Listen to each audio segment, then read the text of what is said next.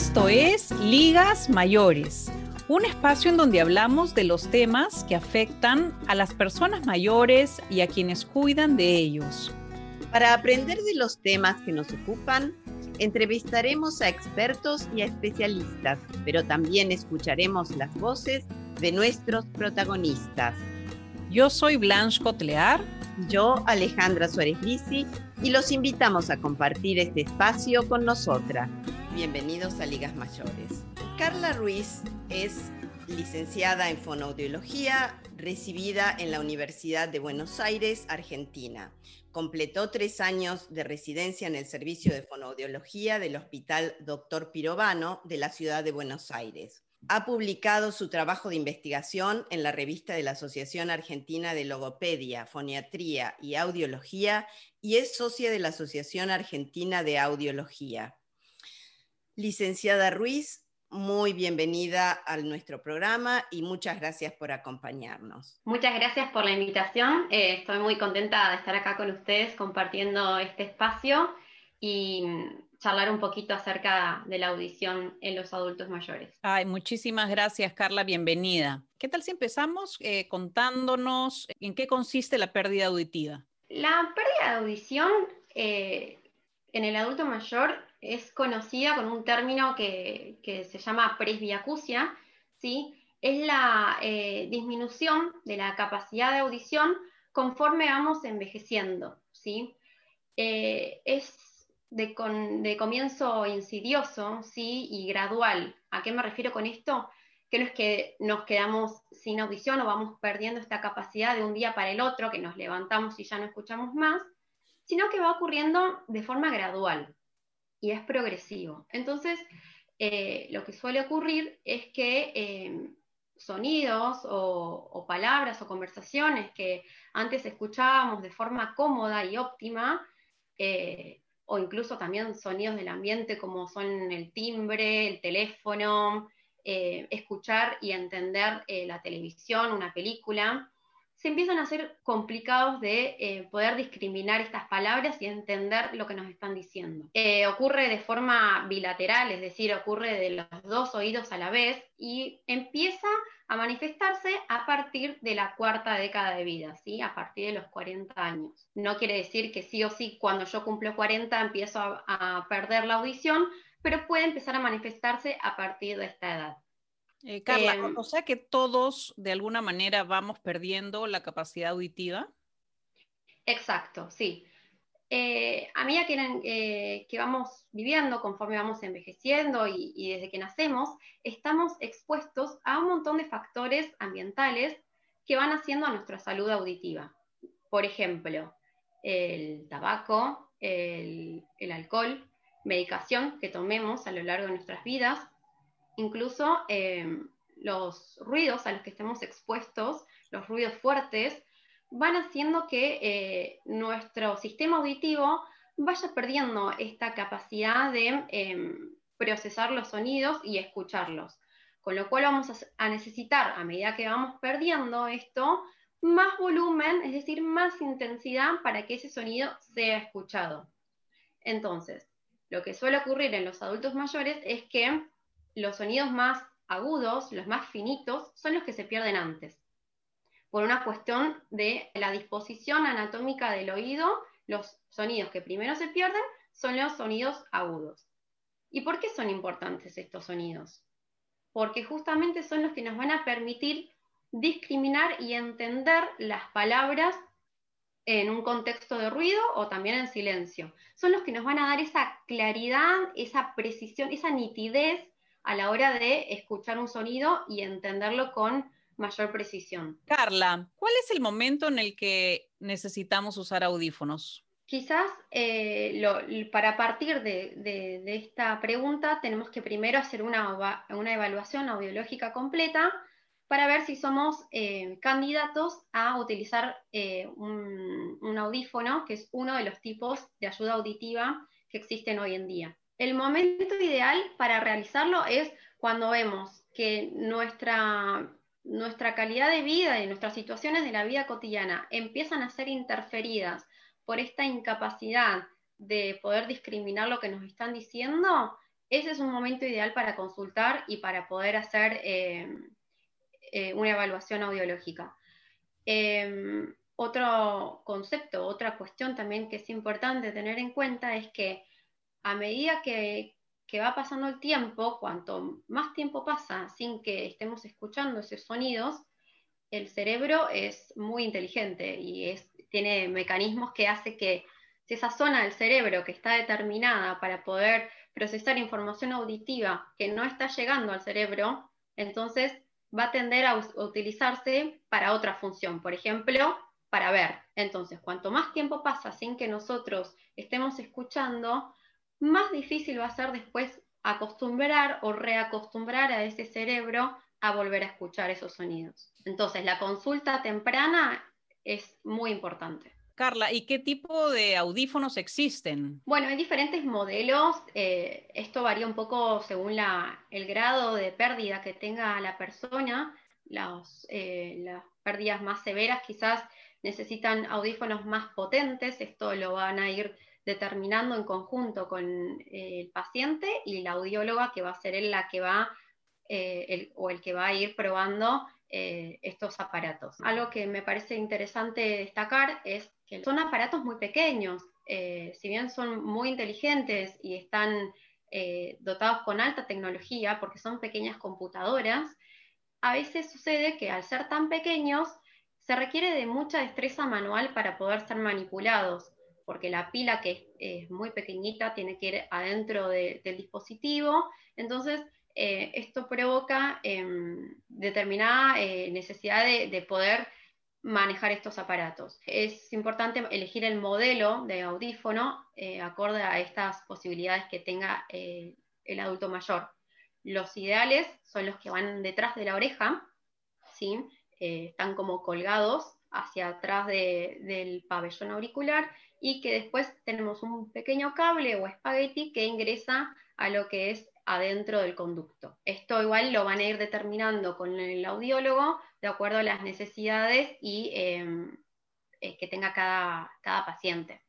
O sea que hay un amplio espectro de posibilidades y es muy, muy importante poder adaptar el tipo de audífono a las características no solamente auditivas, sino también las posibilidades de manipularlo y de eh, ponerlo y sacarlo de, este, de la persona eh, mayor. ¿No? Exactamente, exactamente. Y también, como sabemos, los adultos mayores, muchos se siguen manteniendo en lo que es la actividad laboral que, que desarrollaron toda su vida. Entonces, estos aparatos electrónicos, que son los audífonos o autoamplífanos, lo que nos permiten es conectarnos a una red de, otros dispositivos electrónicos, como puede ser la computadora, eh, la televisión, el mismo el celular, para eh, continuar realizando las actividades, por ejemplo, ver una película y escucharlo a través del audífono, eh, la señal que estamos recibiendo, mm. o hablar por teléfono. Carla, ¿qué recomendaciones podemos dar eh, a los usuarios de audífonos en cuanto a cómo cuidarlos? Bueno, muy interesante tu pregunta. Eh, hay varias eh, cuestiones que es necesario tener en cuenta a la hora del cuidado de los audífonos. Principalmente en cuestión, cuando no los estamos utilizando, siempre es importante quitarle la pila porque al, tener el compartimento cerrado con la pila puesta sin usar, puede llegar a dañar el circuito electrónico del aparato, del audífono. Por otro lado, cuando no lo estemos utilizando, también es importante guardarlo siempre en la cajita en la que vino. Y, depende mucho también del, clima en el que vivamos. Si estamos viviendo en una ciudad donde hay mucha humedad, es importante adquirir pastillas deshumidificadoras y eh, guardar ahí el audífono mientras no lo estemos usando porque la humedad es un, es un factor que puede también generar algún tipo de, cambios eh, en, lo que es el dispositivo y terminar dañándolo. Em, otra cuestión también que es importante es eh, nunca mojarlo. Siempre tiene que estar en lugares secos, eh, cerrados, y la porción del audífono que se separa de este dispositivo electrónico se llama molde. Este molde también es importante, esta parte, esa porción del audífono sí se puede mojar y es importante eh, lavarla siempre con jabón neutro y un poquito de agua, nunca que esté caliente el agua, siempre tibia o más bien fría.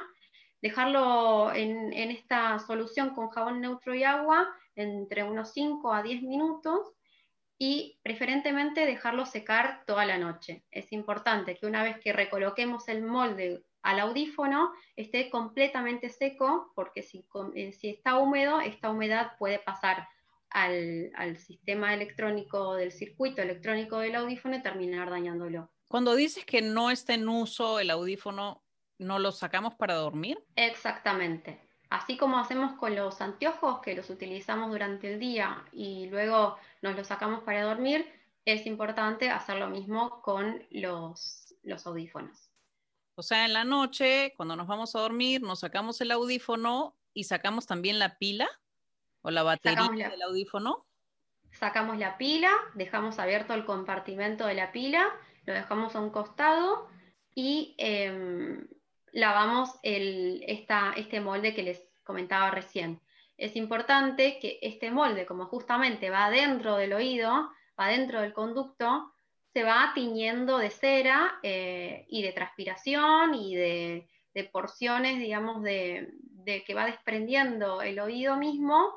Eh, entonces, eh, llega un tiempo que va a ser necesario cambiar este molde. Esto va a depender de cuánta cera produzca el paciente, de cuánta transpiración genere la persona y en qué actividades realice eh, qué actividades esté realizando que transpira más, por ahí en esas situaciones es conveniente quitarlo, por ejemplo, haciendo actividad física, depende mucho de la persona que los utilice. O sea que tiene que ser parte realmente de una rutina, ¿no?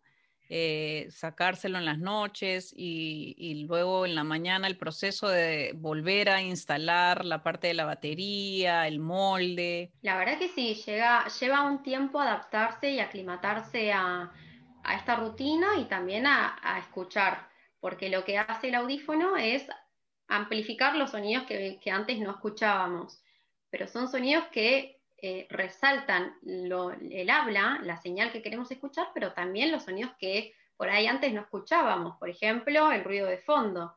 Entonces, lleva un tiempo al cerebro y al oído acostumbrarse y adaptarse a estas situaciones cuanto más tiempo de uso le demos al audífono, más rápido nos vamos a adaptar a estos cambios. Ahora, eh, la experiencia así cercana o familiar eh, me ha hecho ver que muchas veces el, el, audífono, luego de conseguirse, queda en la mesita de luz. Es decir, el, adulto mayor no se adapta fácilmente a, utilizarlo y es todo un esfuerzo que se ha hecho para conseguirlo, eh, cuando en realidad genera muy poco beneficio, porque al no usarlo... Bueno, es muy interesante lo que, lo que comentás. Em, por eso es fundamental, una de las cosas que solemos hacer las audiólogas al inicio de la prueba, cuando estamos probando estos dispositivos electrónicos llamados audífonos, es preguntar, ¿usted realmente está interesado en adquirirlo? Porque es muy común que sea el entorno familiar, laboral, eh, social, que impulse al individuo, al usuario, a adquirir estos, estos audífonos, pero que ellos en realidad no están interesados. Entonces, por más que uno haga una calibración excelente y eh, un ajuste de estos audífonos de acuerdo a las necesidades, va a terminar, eh, como decís vos, en la mesita de luz, sin usarse. Eh, bueno, Carla, entonces tenemos aquellos que necesitan el audífono y lo tienen y les cambia la vida porque vuelven a escuchar y a participar de las actividades eh, luego están los que lo necesitan y lo tienen, pero como mencionaba Alejandra, lo ponen a un lado porque no lo consideran necesario, porque piensan, como dices tú, que eh, es una imposición, que no ha sido su propia decisión, o porque les da vergüenza andar con la maquinita tan grande. Eh, y luego están los que lo necesitan pero no lo pueden tener porque no necesariamente está cubierto por su seguro, sea este un seguro público o un seguro privado. Y seguramente este porcentaje eh, cambia de país a país dependiendo del seguro y de las posibilidades económicas de nuestros adultos mayores. Eh, entonces estamos en varios escenarios, ¿no? Eh, en, este último escenario, que es el que estuvimos viendo al principio, de repente debemos retomar los consejos al adulto mayor por un lado y a los familiares por otro. Eh, ¿qué, ¿Qué dirías tú respecto de esto? Primero a adultos mayores y luego a los familiares para mantener los niveles de comunicación eh, óptimos. Bien, muy interesante tu reflexión creo que es tal cual eh, decís. Mm, no te sabría decir exactamente, pero un gran porcentaje de, los candidatos a utilizar audífonos o otras ayudas auditivas, como es el implante coclear, por ejemplo, eh, no, no, terminan accediendo a estas, a estas ayudas. Eh, tiene que ver también por una cuestión de costos, de dinero, son eh, pequeñas computadoras, pensemos, estos audífonos, entonces eh, los valores que, se ven reflejados justamente en, valores muy altos que quizás em, para poder ser adquiridos de forma particular son eh, demasiado costosos. ni hablar de que en realidad lo ideal siempre es adaptar esta pérdida auditiva con dos audífonos, no con uno solo porque cuando nosotros tenemos pérdida de visión, usamos dos, eh, dos lentes, no uno solo.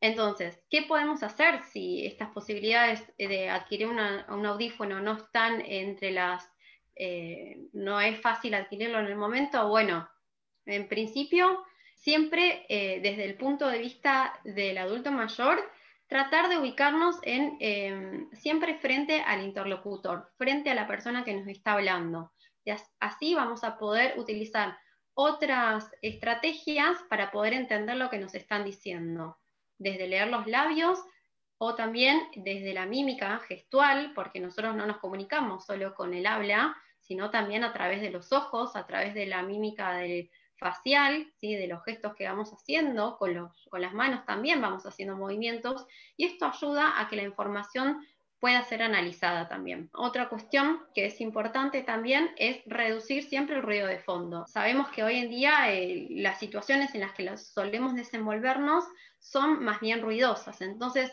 reducir este ruido eh, hace que evitemos que esté compitiendo con la señal que deseamos escuchar.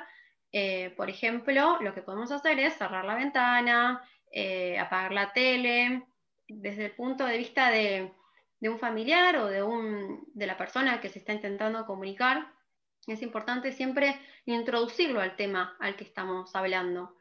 Sabemos que los adultos mayores utilizan compensaciones para suplir esta pérdida de audición y parte de esto tiene que ver también con el conocimiento del mundo, de lo que ellos conocen a través de su vida, de lo que leyeron, de lo que saben, eh, de lo que aprendieron. Entonces, si nosotros introducimos un tema, hay determinadas palabras que quizás la podemos sacar por el contexto en el que está inmerso esa conversación. Es justamente el contexto el que va a ayudar al adulto mayor con pérdida auditiva a poder eh, escuchar y entender lo que estamos eh, diciéndole. Perfecto. Otra estrategia que podemos utilizar eh, para optimizar justamente la comunicación es repetir la información una sola vez. Si la persona con pérdida de audición sigue sin escucharme, trato de utilizar otras palabras para expresar la misma idea. Por ejemplo, si yo digo, ¿cómo te fue hoy? Y no me entendió, entonces vuelvo a repetir una vez, ¿cómo te fue hoy? Si sigue sin entenderme, expreso esta misma idea con otras palabras. ¿Qué hiciste hoy? o ¿cómo fue tu día? ¿Sí? Perfecto. Me parece muy bien. Eh, Carla, muchísimas gracias porque eh, nos estás dando mensajes muy importantes para el adulto mayor, ¿no? No solamente siento que has explicado claramente en qué consiste la pérdida auditiva, a la que todos andamos, digamos, ¿no? O nos, nos afecta a todos de una manera u otra. Carla, muchísimas gracias y bueno, eh, te esperamos nuevamente en el programa en un futuro cercano.